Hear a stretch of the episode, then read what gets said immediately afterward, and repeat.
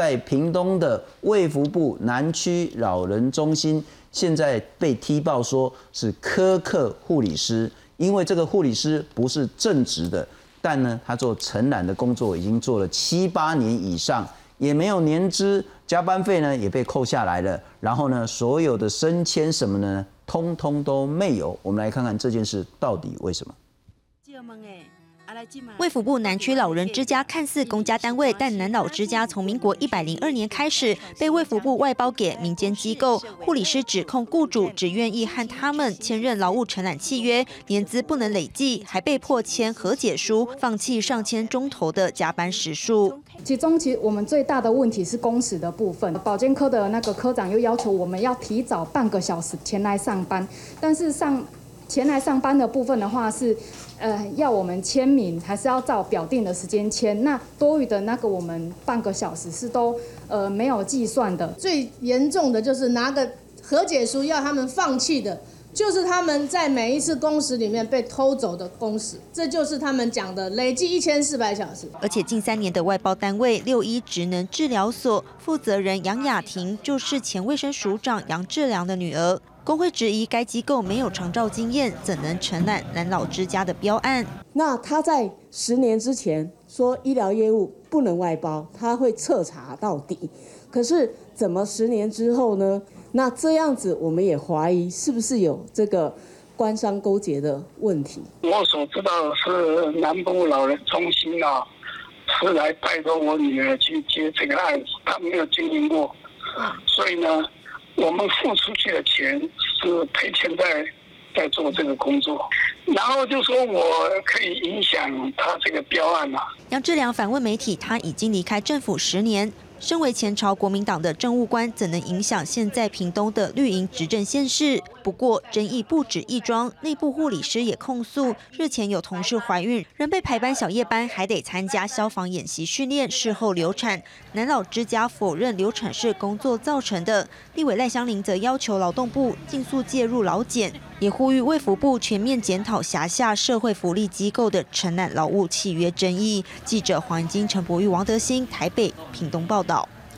介绍今天下半场的来宾，台湾护师医疗产业工会的理事长陈玉凤，玉凤姐你好啊，大家好，这怎么回事啊？这个就是呃，我们这件事情其实从六月啊到现在是啊，我们把资料收集的很完整，我们才呃全部资料收集完整之后，那也跟呃南区跟六一的这个老板。谈过之后，我们才决定把它提报出来，因为我们完全感受不到他们有诚意要来改变这样的一个状况。因为我们去把资料查得很完整之后，呃，我们会发觉就是，呃，他们很超过，因为是卫福部长期以来都是这样子的一个带动承揽的方式，假承揽。真派遣的方式来剥夺我们护理人员的一个我可能需要，因为包括我在内，我对整件事情完全不知道到底怎么回事，所以我可能就细节的部分再请教你。所以没问题。在屏东的南区老人之家，这是卫生福利部直属的单位，是，是他直接就是陈世忠直接管这个单位，所以他不是民营的，不是什么其他医疗院所，就是卫福部的单位。对。好，那这个单位是长期大量使用外包人力，是的。那这些外包人力都是护理师，是。啊，护理师可以外包？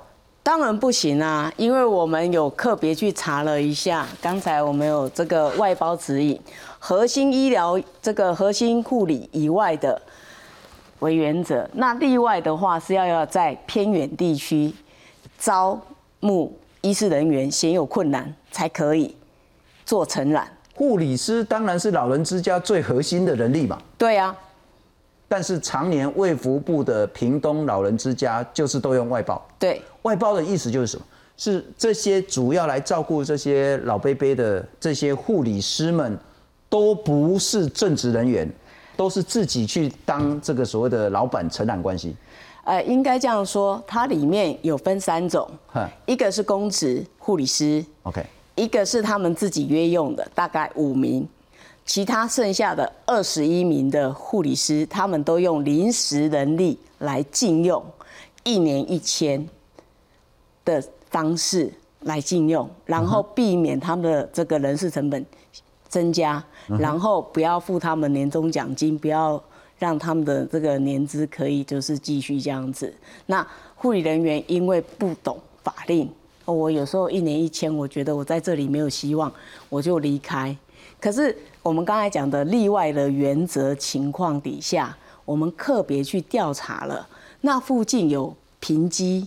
还有卫福部的屏东医院、保人保健，还有国人医院，那里好多家医院，而且呢，附近的护理学校很多，美和大人，还有高医辅音，都在屏东、高雄附近，所以它非常容易招募护理人员。是，它也不是所谓的偏乡地区。是，但是他就用这样的方式去做。承揽就是假承揽真派遣的啊，这种扭曲的人力方式多久了？呃，在呃南老，我们知道大概十年，十年，十年，十年的时间，甚至更更长。那我请教啊，因为您自己应该也是护理师嘛，是正职的。姑不论是不是被政府所聘雇的正职，乃至于说一般的像是长庚啊、星光啊、马街啦这一种医疗院所的正职护理师，跟卫福部在屏东的南区老人之家的这一种被扭曲的派遣承揽的护理师，在福利跟工作条件上有什么不一样？哦。就是差很多啊，你公开把赛给我们递来。对 对啊，真的差很多。啊我们讲的就是，我们在这里，我们看到非常的扭曲。他流产，我们先讲好了。一般来讲，我们的护理人员正职的，大概有一点五个月的年终奖金，每一年。是。可是呢，我们这里说，我看我的预算盈余有八千块，算很多了。要不然就两三千块给你当做年终奖金，辛苦一年年终两千块这样子。对，两千到八千，看我剩多少。有剩我就给你，没剩的话你就鼻子摸一摸算了。对，就没有。那相对我们会有年假这一些的连续啊，然后一定的奖励金啊，可是这一些他们都没有。一般正职就算你是菜鸟，刚进去就有七天年假。对，但。这个牛是护理师是一天都没有，他们现在是有，因为他们在呃前几年的时候是有，今天有说他们有年资这个部分年假是有的。哦，他现在是卫福部承认有年资了。对，OK。但是呢，其他的部分呢，跟我们正职都有差，像他们病他们流产都没有给他们流产假，就是我们今天有踢爆了他们。会我们的这个会员，她就是在去年的时候，因为怀孕了，测怀孕了，他们科长说，她她太临时了，然后呢没有办法让她这个调出人力，叫她继续上小夜，可是白天的时候呢，就叫她去消防演练，她怀孕了，她有跟科长讲，结果叫她从一楼。跑到五楼，因为我们在消防演练的时候不能够坐电梯，不能坐电梯，还扛灭火器，一从一楼跑到五楼去，跑到五楼去，然后呢，然后就还要推病人、疏散病人这样子，结果他那一天晚上上完班就出血，隔天就去挂门诊安胎。嗯哼。结果二十八号一样继续流血，就流产。就流产，但就算到这样子也不能请假。对，然后也没有流产假可以请，就用自假，然后继续轮三班。流完产之后让他留继续轮三班，因为他们能力不足。这样子他这样子一直没有好，流到今年二月，这样子滴滴答答一直流流到二月，然后你们想想看。我我自己也流产过，我们护理师要怀孕其实不是那么容易，是，尤其在这样的工作环境，然后又没有办法好好调养，然后连流产假都没有，然后生病的一些都要叫他们自己自驾请假，病假过去也不让他们请，全部用他们自己的事假自费请假，就我请假，我就要扣我自己的钱。这个当然是严重违法的事情，我们等一下再来看卫福部跟那个劳动部要怎么处理。但我再请教一下理事长，卫福部在屏东的南区老人之家，用所谓的假承揽、真派遣、扭曲人力结构，这是只有这个老人之家，还是有其他的单位也都是一样？如果说这是一个制度问题，恐怕不会只有一家吧？呃，据我们所知道的，他在老人之家、卫福部的老人之家都是用这种方式，全台湾的老人之家都是这对样。，都是这样子。不管是偏远地区，或者是呃在市区，就是我们在我们的大城市里面，他都这样子。OK，我呃再请教一下那个素清了哈，素清，你除了常年都跑医疗，你其实也常年都跑劳工，你怎么看这个问题？呃，其实所谓的假承揽、真派遣，在政府的相关的这些呃机构里面，并不少见。不只是这些所谓的老人之家，以前包括其他的政府机构，你会发现，哎，很奇怪。简单的说，呃，在同一个公司里面，你们在同一个地方上班，可是很奇妙的，你们会有不同的雇主和不同的待遇。那他为什么要这样做呢？简单的说，你就想什么叫承揽，就是去外包。医院里面我们最常见的外包业务，照道理应该是什么？像清洁工作好了，你会发现现在的清洁公司、保全公司，他们就会去承揽这些业务来。那承揽这些业务来呢，就是做。那你说为什么叫承揽？早早早早年我们说承揽应该是说，你你呢有一个标案，我有一个有一件工作要做了，那这个工作呢，你来帮我外包，这个时候。你再去找工人来做，以前应该是这样。可是我这个工作它根本就是持续性存在的，是就是我不可能有一个护理的这这个有一个床，我就是要有一个护理人员去照顾他，这不可能是今年有明年没有的。我只要床数在，应该都是这样嘛。所以照道理他就应该有一个固定人力。可是他们想说，我今天如果用固定人力，如果我聘雇一个人哦，照道理以现在的劳基法相关的这些福利保障在你去算一算，你看他的薪水通常是如果薪水一个月是三万块，大概我要算我的预算，我要算到四万五。大概要再多半个月，这就是一般的正职人力。可是公务人员会有一些东西，他就想说，我如果这个员额一下去，这个预算不得了。所以第一个我没有这个预算的员额，那我怎么办呢？我就用这种投机取巧的方式。所以其实不只是这这些护理人员呢，有一些什么社工师啊或干嘛，他们永远都是标案上的一个人力而已。就是他们每年来一标，你每年都去承揽，每年去标一次案子，所以为什么你等于我重新来一次哦？每年洗牌一次，所以我年资不累积啊。我这边做了十年，但是因为我是每年都跟你一千的，所以我年还年资不累积是菜鸟对因为永远在这些卫福部看到我这些人力里面，我不是一个人，我是一个标案里面的一个数字，这才是最大的问题。就是假设它就是一个固定的人力需求，我们应该怎么面对？假设我是预算不足，我没有办法编这个员额，我是不是应该处理？我不是假装这个员额的需求不存在嘛？可是我们太多的地方，我们都是这样做，然后连政府都带头这样做，你可以想象民间单位也就开始这样做。所以，就算我说一句实在话，为什么说承揽跟派遣有什么不一样？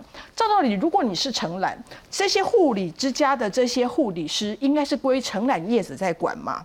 我就你的薪资、你的什么工作、你的工作表现干嘛，都应该是我在管啊。可是很奇妙，这个人说我是承揽的这个工作，可是这些护理师所有都归这个老人之家自己在管啊。是这个承揽业者就干嘛？可能只有就是哦，时间到了去算一算加班费哦，算给你，或者是每年要标案的时候再去负责标一下。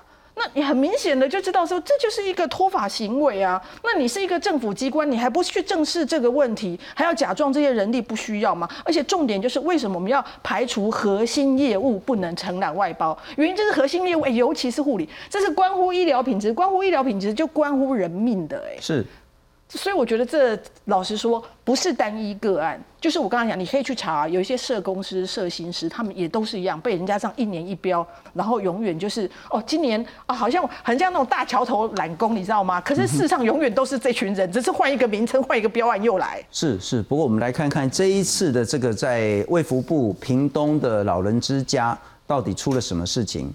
假承揽真派遣，其实真正严格来讲，应该是说假承揽真雇佣啊是他连派遣都不是的，就是直接政府在聘雇这些护理师，但这些护理师一点工作保障都没有的这个形式。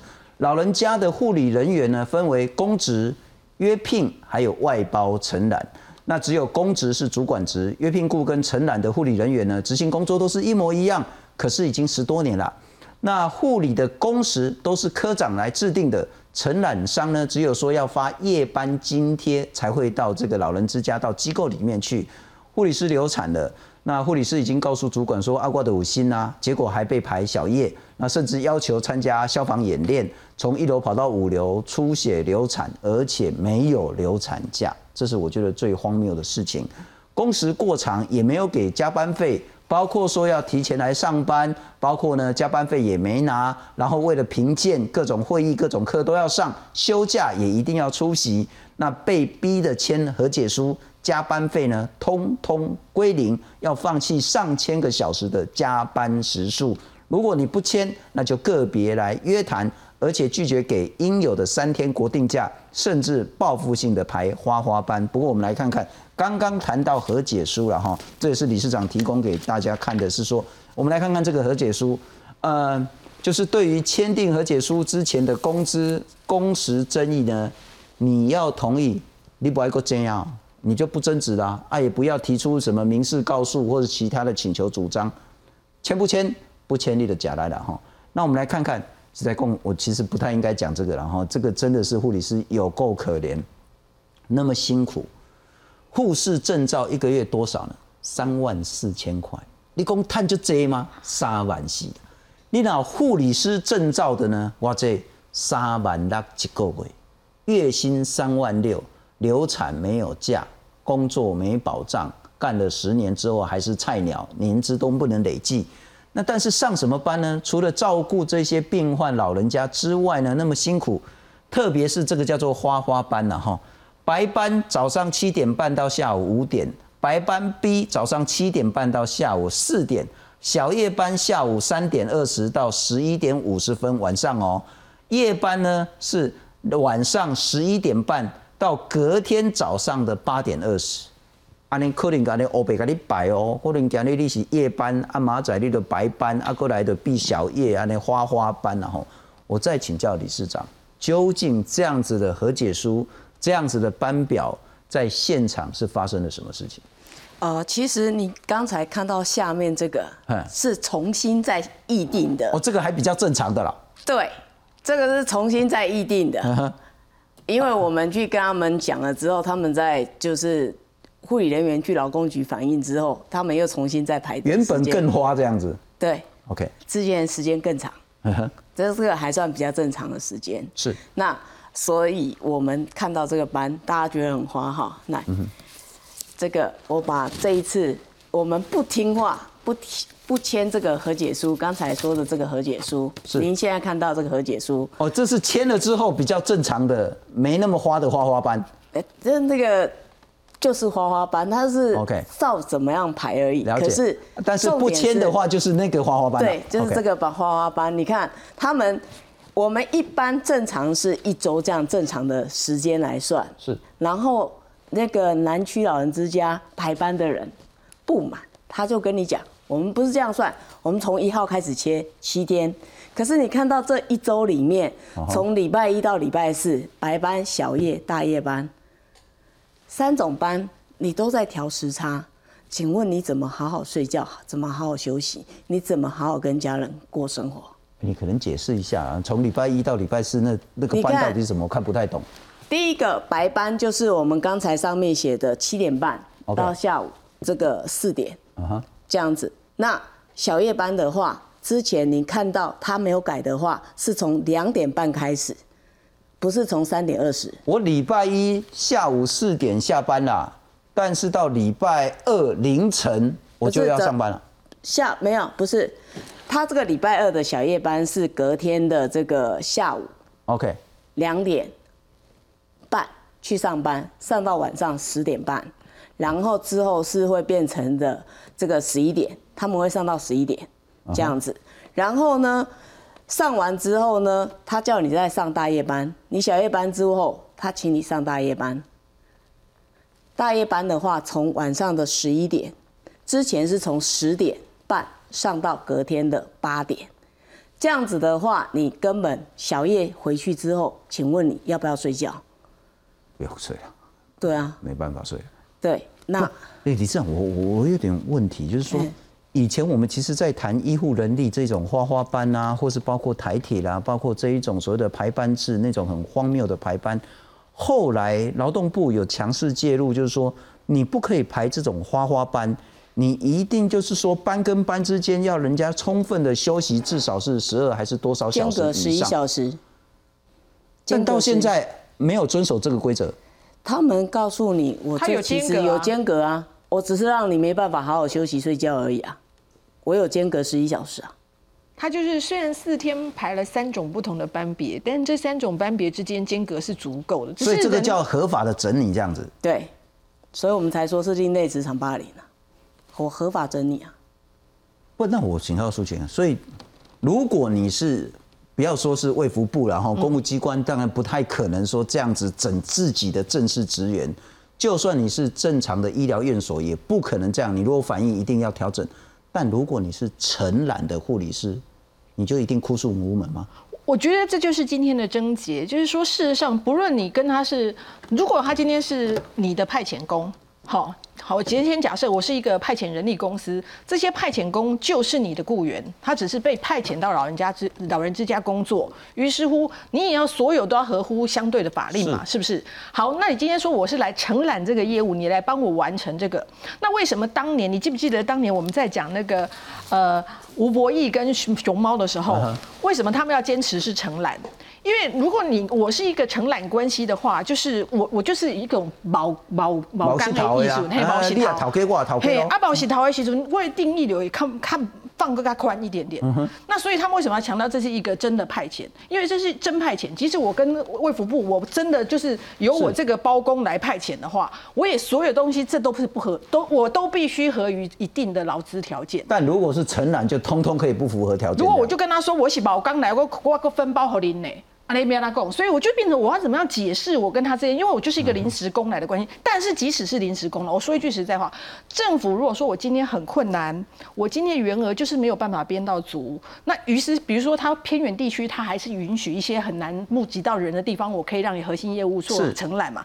但是我我的我的重点就是，事实上当政府我今天已经要把这个包出去的时候，我至少有个监督业务，我不是只是看价钱而已，没错我要看他的劳动条件。没错，我至少我我应该要有这个地方。的坚持嘛我。们来看看政府怎么说了哈。卫福部社家属老人福利组的副组长他说呢，南区老人之家的劳务承揽是从一三年开始的，也是七八年了，受限中央组织精整，只能用劳务承揽的方式来解决人力缺口。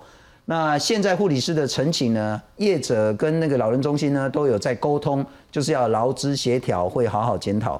劳动部现在说呢，要按照契约还有实质认定人来看这件事情到底有没有违反劳动法令。如果加班费跟契约不符，或者是流产没有给假呢，这个部分呢已经收到申诉了。那十月底之前会有劳资协商。我再请教理事长，这件事该怎么解决？特别是在制度上的问题。我们认为在制度上的问题是，呃，刚才素心姐有讲，其实她其他单位都有，可是我要跟就是，呃，主持人跟素心姐讲，我其实任职公职啊、我担任护理，我离开临床五年，可是我在之前担任了十九年的护理人员，我也是进入卫福部系统之后，呃，工作十七年，大概是在十年前，我才听过有这样的一个。呃一年一千的情况。是我们护理人员承揽，真的是在这几年我们才有听过。第一次，我也是第一次听过护理人员有承揽，因为我之前都在各家大医院工作，是，所以呃，我们呃的护理人员都没有这样的一个情况，只有在南区，呃，老人之家，就是卫福部所属的老人之家，还有农民体系的，在玉里那里，我们有听过承揽制度。那针对这个事情，我们其实觉得，其实只要卫福部针对，因为我们是人命健康这个部分，为什么长期以来都还是要把这一个健康的能力给这个精简能力？是，我们认为他只要不要精简能力，然后愿意提高他的福利，然后改善我们的劳动条件，我们认为就可以改善了。最简单的一个观念，请陈时中部长，请卫福部不要带头违法。这是最关键的一件事情。是。谢谢你收看。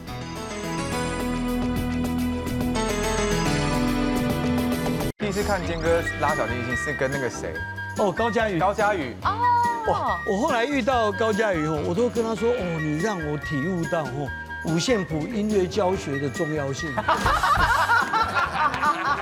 乐理的重要。比如说读书就学，哦，当兵这个当然要有法纪。嗯，哇，你讲了一个解除了，我我绝对不让人家碰头发。就是他讲了一个好长的故事，告诉我们为什么他今天不装法，这样就绝对不让别人碰。原来是这样。Ours was not a campaign, but rather an incredible and great movement. 川普口中的一场伟大的运动，为他赢得了总统大选，但也严重的撕裂美国。I vote for Trump. Uh, I was a Trump man. I didn't understand it. How could they vote for Donald Trump? 一直以来，种族歧视是美国社会不可说的潜规则，但川普的白人至上主义和贫富悬殊让他越演越烈。And this divide is at the core of what's happening to America. Some people are doing fabulously well, but 90% of people are treading water. 日益分裂的美国将何去何从？是走向内战，还是重振旗鼓？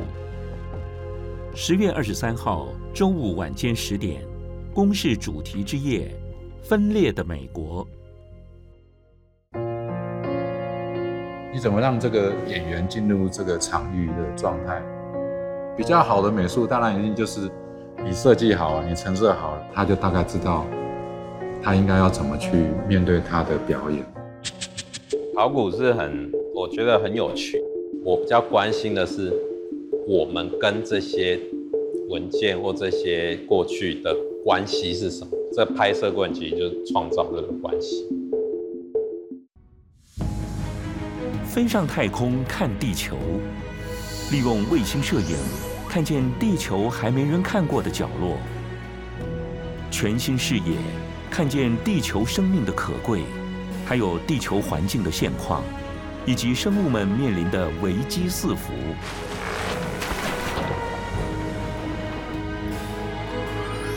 飞上太空看地球，就在公共电视。